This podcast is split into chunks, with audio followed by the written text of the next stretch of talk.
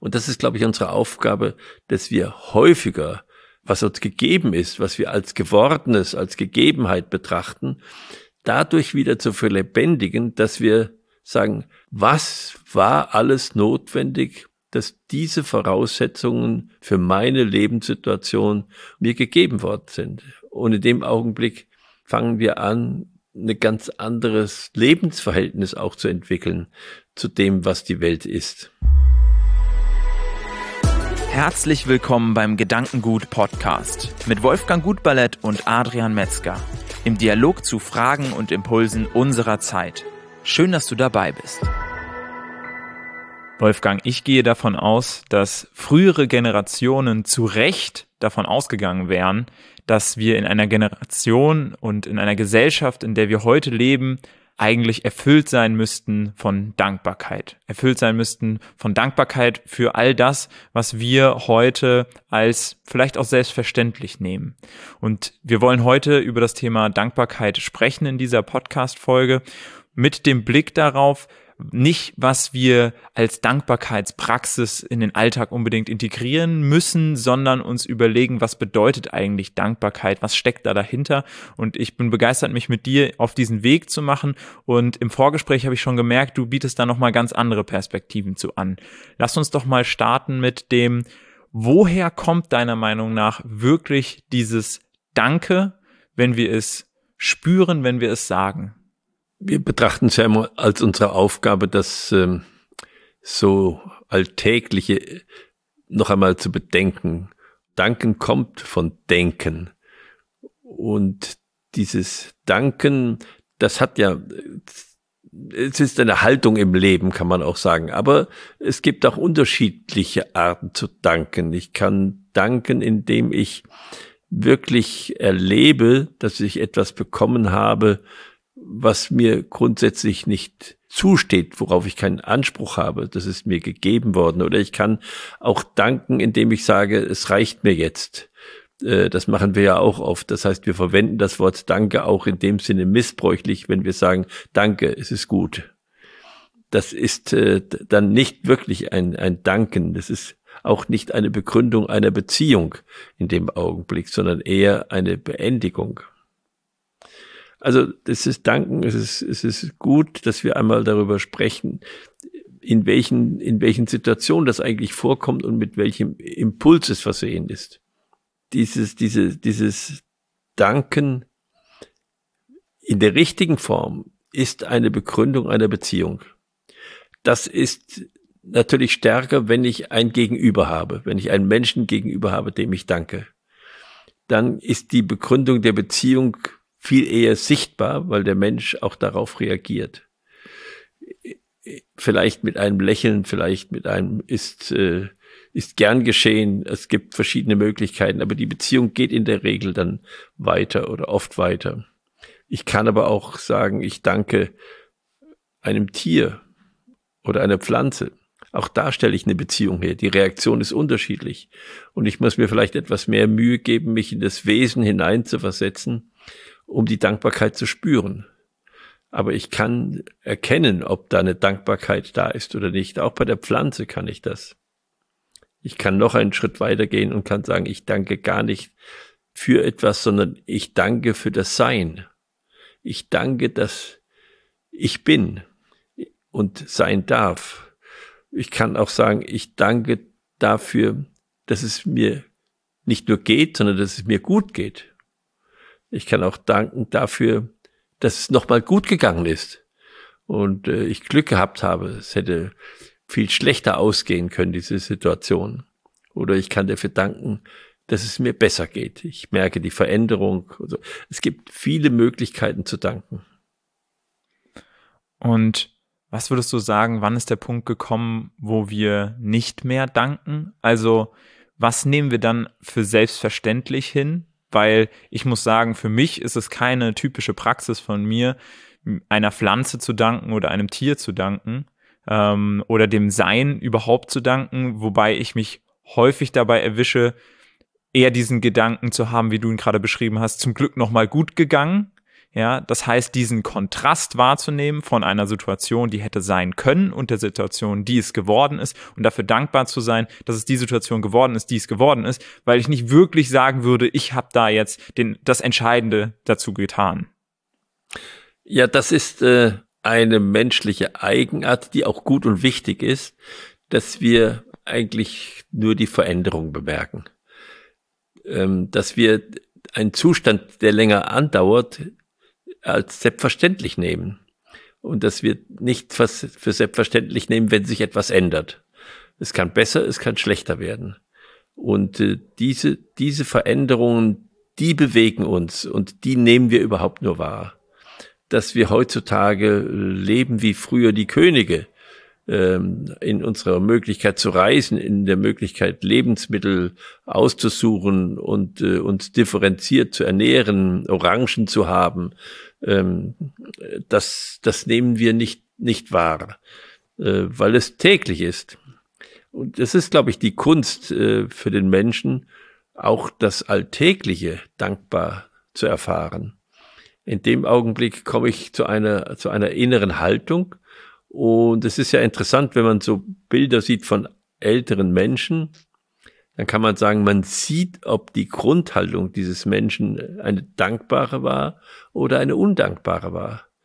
Oder es ist nicht sehr ausgeprägt, das ist häufig der Fall. Aber es gibt diese Fälle, wo man, wo man den Kriegskram, wie wir sagen, sieht und wo wir den, den dankbaren Menschen, wo man ihm das einfach im Gesicht ansieht.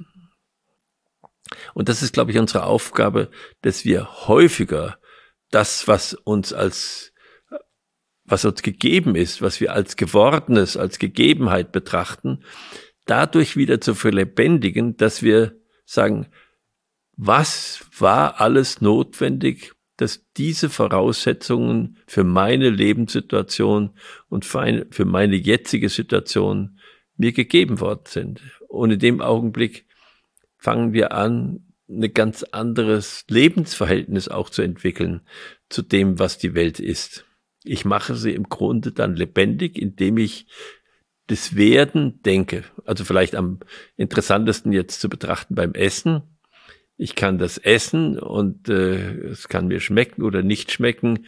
Das ist jetzt mal nicht der Gesichtspunkt. Und ich kann sagen, was war eigentlich notwendig, dass ich das jetzt auf meinem Teller habe? kann ich mir denken, beim Stück Brot ist das vielleicht am häufigsten geschehen, was einfach passiert ist, bevor dieses Brot jetzt auf meinem Teller liegt. Wenn man jetzt äh, ein technisches Instrument vor sich hat, dann ist das natürlich noch viel differenzierter.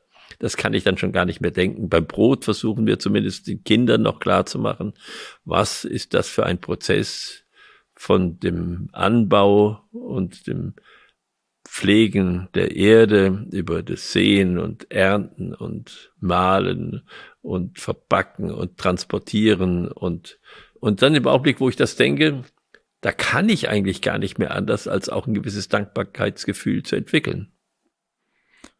Und ich glaube, das ist was, was in der heutigen Gesellschaft eben schwer fällt, weil viele von diesen Vorleistungen sehr anonym erbracht werden, ja. weil es mir als Ergebnis entgegenkommt und ich den Prozess oftmals nicht mehr sehe und er mir nicht mehr vor Augen gehalten wird, weil ich nicht mehr eine Person, die einen großen Wertschöpfungsprozess an diesem Ergebnis beigesteuert hat, wirklich zu Gesicht bekomme. Und für mich war es die Faszination von der Sendung mit der Maus. Die Sendung mit der Maus hat eigentlich immer genau versucht, diese Türen zu öffnen und zu zeigen, was steckt eigentlich hinter dem, was mir im Alltag begegnet, was steckt hinter der Zahnpasta, was steckt hinter dem Luftballon? Und so weiter. Und das hat für mich die Möglichkeit gegeben, zum einen dieses Ergebnis dann anders zu betrachten, diesen Luftballon, und zum anderen aber auch mich bei anderen Sachen zu fragen, was steckt eigentlich da dahinter, um zu diesem Ergebnis zu kommen. Und ich glaube, das war früheren Generationen viel zugänglicher, so dass die gedacht hätten, wofür brauche ich Sendung mit der Maus? Ich weiß sowieso, wie das funktioniert. Und heutige Generationen eben teilweise durch eine sehr hohe, eine sehr hohe Komplexität, die notwendig ist, um das einzelne Erzeugnis eben zu erbringen und zum anderen dadurch, dass es eben so anonym ist, dadurch wird das Ganze schwieriger. Ähm, wie glaubst du, schaffen wir es, dafür wieder mehr den, den Bezug herzustellen? Weil mir selbst fällt es ehrlich gesagt schwer, den Bezug herzustellen zu Dingen, die beispielsweise sehr maschinell erstellt worden sind. Dafür eine Dankbarkeit zu empfinden, fällt mir selbst schwerer, als wenn ich genau weiß, diese Person, die mir gegenübertritt, die hat hier ihre Zeit, ihr Know-how, ihr Wissen investiert, um mir das Ergebnis bereitzustellen. Also der erste Schritt ist mal, dass ich mich frage und wenn ich dann nichts weiß, ist das ja auch äh, ein Ergebnis. Und ich kann auch dankbar sein, ohne dass ich etwas weiß davon. Aber ich werde dann in Zukunft eher den Weg erfahren, wenn ich mir die Frage gestellt habe und wenn ich mich dafür interessiere. Denn sobald ich mich für etwas interessiere, geht auch eine Energie dahin, dass, dass ich das wissen kann in Zukunft. Das ist das eine. Das andere ist natürlich, du hast es angesprochen, die, die Industrialisierung die Industrialisierung führt auch dazu, dass viele Dinge nicht mehr mit Liebe gemacht werden. Äh, wenn wir mal bei dem Brot bleiben, das war für mich, und ich habe ja viel mit Bäckerei auch zu tun gehabt, das war für mich immer beeindruckend, wie wichtig es ist, dass eine Hand ans Brot gelegt wird. Und äh, wenn man äh, das betrachtet, dann weiß man, ein Brot, was ich setze und was ich vorher mit der Hand berührt habe, dass das nicht so leicht verläuft, dann auf dem Weg in den Ofen, wie etwas, was ich einfach sozusagen dahin geklatscht habe. Und dann brauche ich dann Formen und Körbchen und, und so. Aber es ist für das Produkt auch wichtig. Und wenn ich jetzt da zurückschaue, dann werde ich auch ein Gespür dafür bekommen, ob dieses Produkt mit Liebe gemacht worden ist oder nicht. Und da fällt es natürlich schwieriger, wenn es nicht mit Liebe gemacht ist, das auch äh, zu spüren, im Nachzuspüren und den Versuch, Dankbarkeit zu entwickeln. Das ist einfach so. Ähm, das heißt, so wie das Produkt bekleidet worden ist, so wird auch die Kraft mir zuteil, aus dem, was da gedanklich und liebevoll hineingebacken worden ist. Das ist ja der Grund, weshalb wir, weshalb wir vielleicht manchmal mehr auf kleinere Produktion oder auf regionale Produkte gehen und die, die, die Massenproduktion, die wir zweifelsohne brauchen, dass wir dazu auch manchmal die eigene Produktion auch brauchen, auch im eigenen Haushalt wieder und, und die Dinge machen, um zu erleben, wie wird ein Brot gemacht, wie entsteht das, welche Mühe steht dahinter oder wie komme ich von einer Sahne zur Butter. Es gibt viele Möglichkeiten, das auch wieder selbst zu erfahren. Ja, das, äh, da steckt, da steckt natürlich heute mehr Arbeit drin. Ich habe mein, mein Wohnort oder mein Zimmer, in dem ich war, war oberhalb einer Eisengießerei. Und ich konnte beobachten, wie das heiße Eisen über kleine Sandbette, die gemacht worden sind, in die Gussform lief. Äh, das ist natürlich was anderes. Und ich habe gespielt in einer Schreinerei und äh, bin zwischen behauenen Grabsteinen, habe mich da versteckt. In, äh, das war ja alles sozusagen in meiner unmittelbaren Wohnumgebung, äh, die ganzen Handwerke und Betriebe und äh, wusste sehr wohl, wie das in einer Schreinerei zugeht. Und ich glaube auch nicht, dass das Interesse, wenn wir jetzt bei jungen Personen beispielsweise schauen, dass das Interesse weggegangen ist. Weil wenn man sich ja anguckt, was die Kinder spielen, dann spielen sie ja Kaufladen, dann spielen sie ja die erwachsenen Berufe, ja. um eben auch nachzuempfinden, was steckt eigentlich hinter den Dingen, welchen Dingen begegne ich hier und welche Prozesse stecken ja. vielleicht auch dahinter. Vielleicht wird es immer schwieriger für, äh, für die Kinder, Dinge zu spielen, die halt einfach, wo sie keinen Bezugspunkt mehr zu haben. Ähm, aber grundsätzlich ist das Interesse ja schon da. Ich möchte noch einmal auf einen anderen Punkt von Dankbarkeit kommen, und zwar, inwieweit können Dankbarkeit und Stolz koexistieren? Ist es für dich so, dass wir eigentlich die Dankbarkeit an dem Punkt aufgeben, wo der Stolz reinkommt, weil wo wir jetzt über Dankbarkeit gesprochen haben, haben wir eigentlich immer über eine Art von Vorleistung gesprochen, haben wir eigentlich immer dafür darüber gesprochen, dass mir etwas gegeben worden ist, was mir gegebenenfalls auch gar nicht mal zugestanden hat. Und da widerspricht sich das dem ja ein wenig darauf stolz zu sein, weil da stolz bin ich ja auf meinen eigenen Beitrag. Also kann ich quasi dankbar und stolz zugleich sein oder inwieweit ähm, ist das hier eine Problematik? Es ist natürlich eine Problematik. Äh, allein schon, ich nehme mal das einfache Beispiel, dass ich einen guten Gedanken habe. Und wenn ich einen guten Gedanken habe, da kann ich dankbar sein, dass mir das eingefallen ist. Ähm, ich kann aber sagen, was bist du für ein toller Hecht, dass du so klug bist. Und das widerspricht sich natürlich, weil im einen Fall danke ich dafür, dass mir das gegeben worden ist, dass ich alle das auch lernen durfte. Und im anderen Fall sage ich, ich bin's gewesen, der es gemacht hat. Aber es gibt auch immer heute eine Mischung. Das eine und das andere mischt sich etwas. Und wenn jemand im Sport erleben wir, dass ja oft eine großartige Leistung erbracht hat, dann geht er natürlich hin und sagt, ich bin der Größte und äh, halt irgendwas in die Höhe, womit er sich identifiziert. Äh, aber es gibt auch viele, die dann zu ihrem Trainer oder zu ihren Eltern gehen oder zu Menschen, äh, mit denen sie verbunden sind, Ehepartner, und ihn umarmen und danken dafür, dass er daran mitgewirkt hat, dass das möglich geworden ist. Also es gibt auf der einen Seite eine Mischung, aber grundsätzlich ist es eine Konkurrenz. Entweder ich bin dankbar dafür, dass es mir gegeben worden ist oder ich und dass ich die Kraft habe, die mir gegeben worden ist und die Ausdauer, dass ich zu dieser Leistung kommen konnte. Oder ich sage, hier, ich habe es euch gezeigt. ja. Muss Dankbarkeit dann da auf Gegenseitigkeit beruhen, sage ich jetzt mal. Also die Situation, die du beschreibst, der äh, Profisportler, die Profisportlerin, die zum Partner geht und sich bedankt, ist das dann eigentlich eine Dankbarkeit, die dann auch in die andere Richtung, zumindest im Rahmen von einer Wertschätzung für die Leistung, auch da sein muss? Äh, das muss nicht sein. Die Dankbarkeit äh, äh, ist äh, bedingungslos. Die Dankbarkeit ist eine Beziehungsbegründung ohne Abhängigkeitsbegründung. Das ist, glaube ich, wichtig. Aber das ist auch eine Gratwanderung. Wir wissen, dass die Dankbarkeit auch äh, eine Neigung oder die Gefahr in sich hat, dass es darum geht, dass eine Hand die andere wäscht.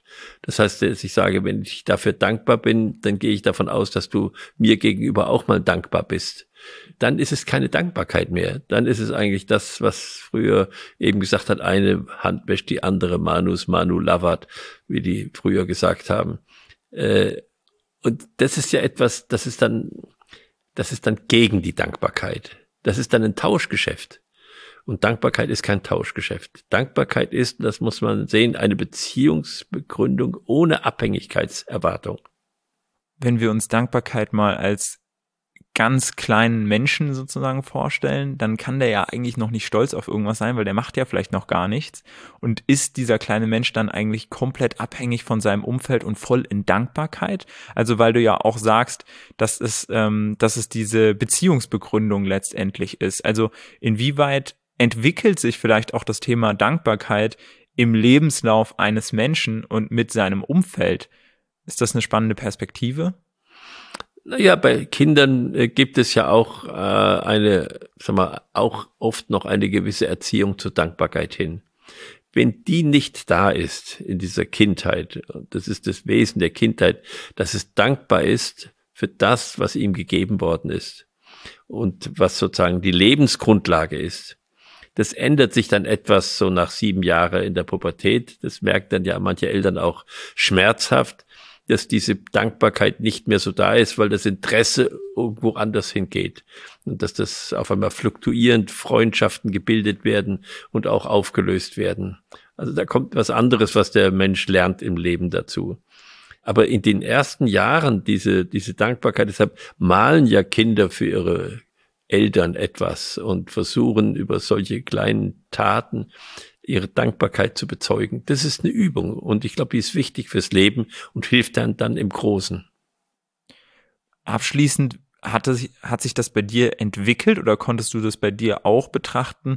Quasi, wenn man sagt, dein, dein Dankbarkeitspegel. Also gab es bei dir Zeiten, wo du sagst, da warst du hauptsächlich stolz darauf, was du geleistet hast und hast dir, äh, hast dich, wie du es bezeichnest, als großen Hecht gesehen. Und dann gab es wieder Zeichen, wo du in ähm, eher in Demut gegangen bist und eher in Dankbarkeit. Gab es da so eine, so eine Entwicklung?